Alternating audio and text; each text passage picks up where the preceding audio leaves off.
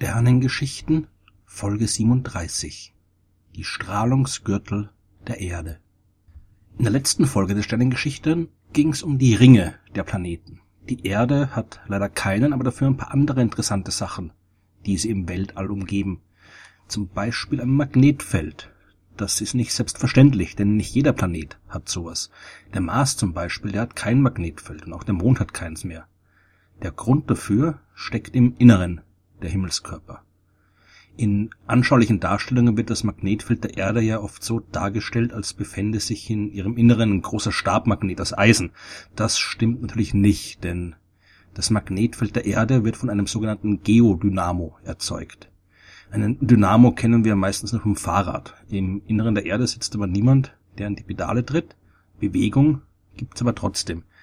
Damit der Geodynamo ins Laufen kommt, braucht es eine elektrisch leitende Flüssigkeit. Die ist bei uns vorhanden, denn ein Teil des Erdkerns ist flüssig und besteht aus Eisen. Und dann gibt's noch die Konvektionsströme, die dafür sorgen, dass diese Flüssigkeit ständig in Bewegung ist. Ja, warmes Zeug steigt auf, kaltes sinkt ab und das ganze Erdinnere ist zwar langsam, aber ständig in Bewegung. Und diese Bewegung von elektrisch leitendem Material durch das ursprünglich schwache lokale Magnetfeld des eisenhaltigen Erdinneren, das sorgt für eine positive Rückkopplung und erzeugt das heute starke Magnetfeld der Erde. Der Mars ist viel kleiner. Der hatte früher auch einen flüssigen Kern, aber als der Planet im Laufe der Zeit abkühlte, wurde auch das Innere fest. Und weil der Mars klein ist, ist er schnell abgekühlt. Und als das Innere fest wurde, bewegt sich der Dynamo nicht mehr. Beim Mond war es ähnlich. Die Erde ist aber glücklicherweise groß genug, um auch heute noch einen flüssigen Kern und damit ein starkes Magnetfeld zu haben. Das ist gut, denn es schützt uns zum Beispiel vor dem Sonnenwind. Das sind elektrisch geladene Teilchen, die regelmäßig von der Sonne ins All geschleudert werden. Die treffen dann auch manchmal die Erde, erreichen aber nicht ihre Oberfläche, weil die schon weit draußen im All auf das Magnetfeld treffen, das hier so wie ein Airbag wirkt, an die die Teilchen abprallen. wenn die bis zum Erdboden durchdringen würden, dann wäre das auch nicht allzu tragisch. Ärgerlich ist der Sonnenwind erst, seit wir den Planeten mit elektrischen Stromleitungen umspannt haben, denn hier kann dann der Sonnenwind Ströme induzieren und dafür sorgen, dass Transformatoren ausfallen und dann eben auch der Strom ausfällt. Das kommt aber eher selten vor. Viel unangenehmer sind die Langzeitfolgen eines ständigen direkten Bombardements von Sonnenwindteilchen, denn die können im Laufe der Zeit die Atmosphäre eines Planeten regelrecht erodieren. Die Moleküle der Luft, die werden durch den Einschlag der Sonnenwindteilchen in ihre atomaren Bestandteile aufgespalten und können dann leichter ins All entkommen, und im Laufe der Zeit verschwindet die Atmosphäre. Genau das ist beim Mars passiert, der in der Vergangenheit eine viel dichtere Atmosphäre hatte und an dessen Oberfläche es flüssiges Wasser gab. Heute ist die Atmosphäre so gut wie nicht mehr existent und der Mars ist eine trockene und kalte Wüste. Wir können unserem Magnetfeld also dankbar sein. Das hat aber noch ein paar mehr Tricks auf Lager. Das lässt den Sonnenwind nicht einfach nur abprallen. Manchmal fängt es ein paar der geladenen Teilchen auch ein. Die hängen dann im Erdmagnetfeld fest und können nicht mehr weg.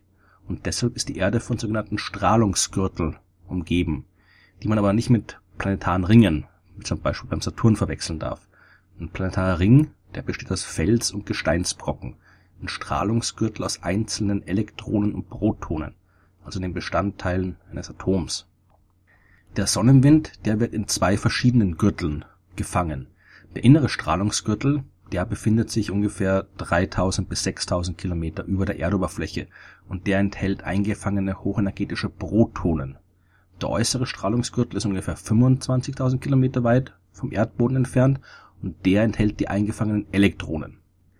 Dass es solche Strahlungsgürtel geben kann, das hat man schon seit langer Zeit vermutet.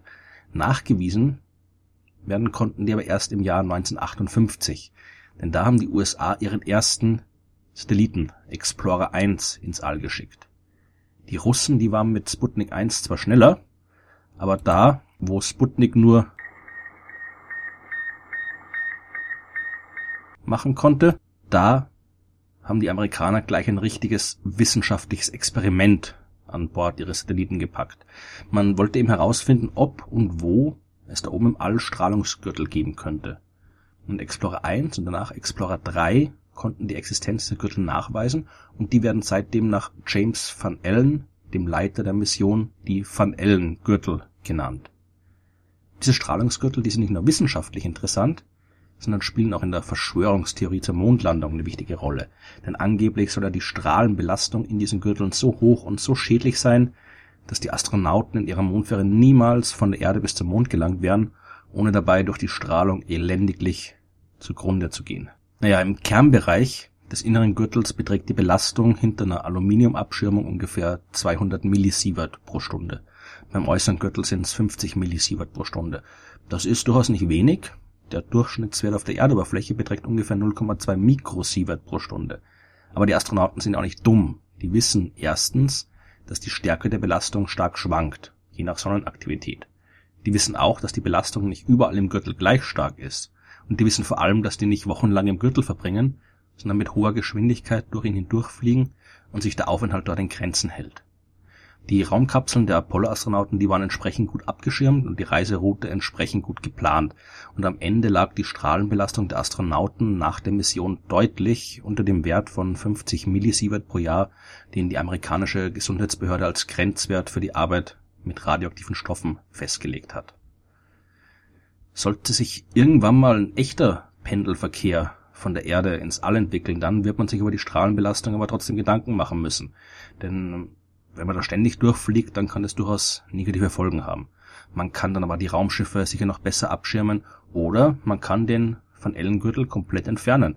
Das ist ein Vorschlag vom russischen Physiker Valentin Danilov, der meint, dass man im Wesentlichen nur ein langes Kabel in die Gürtel schicken muss.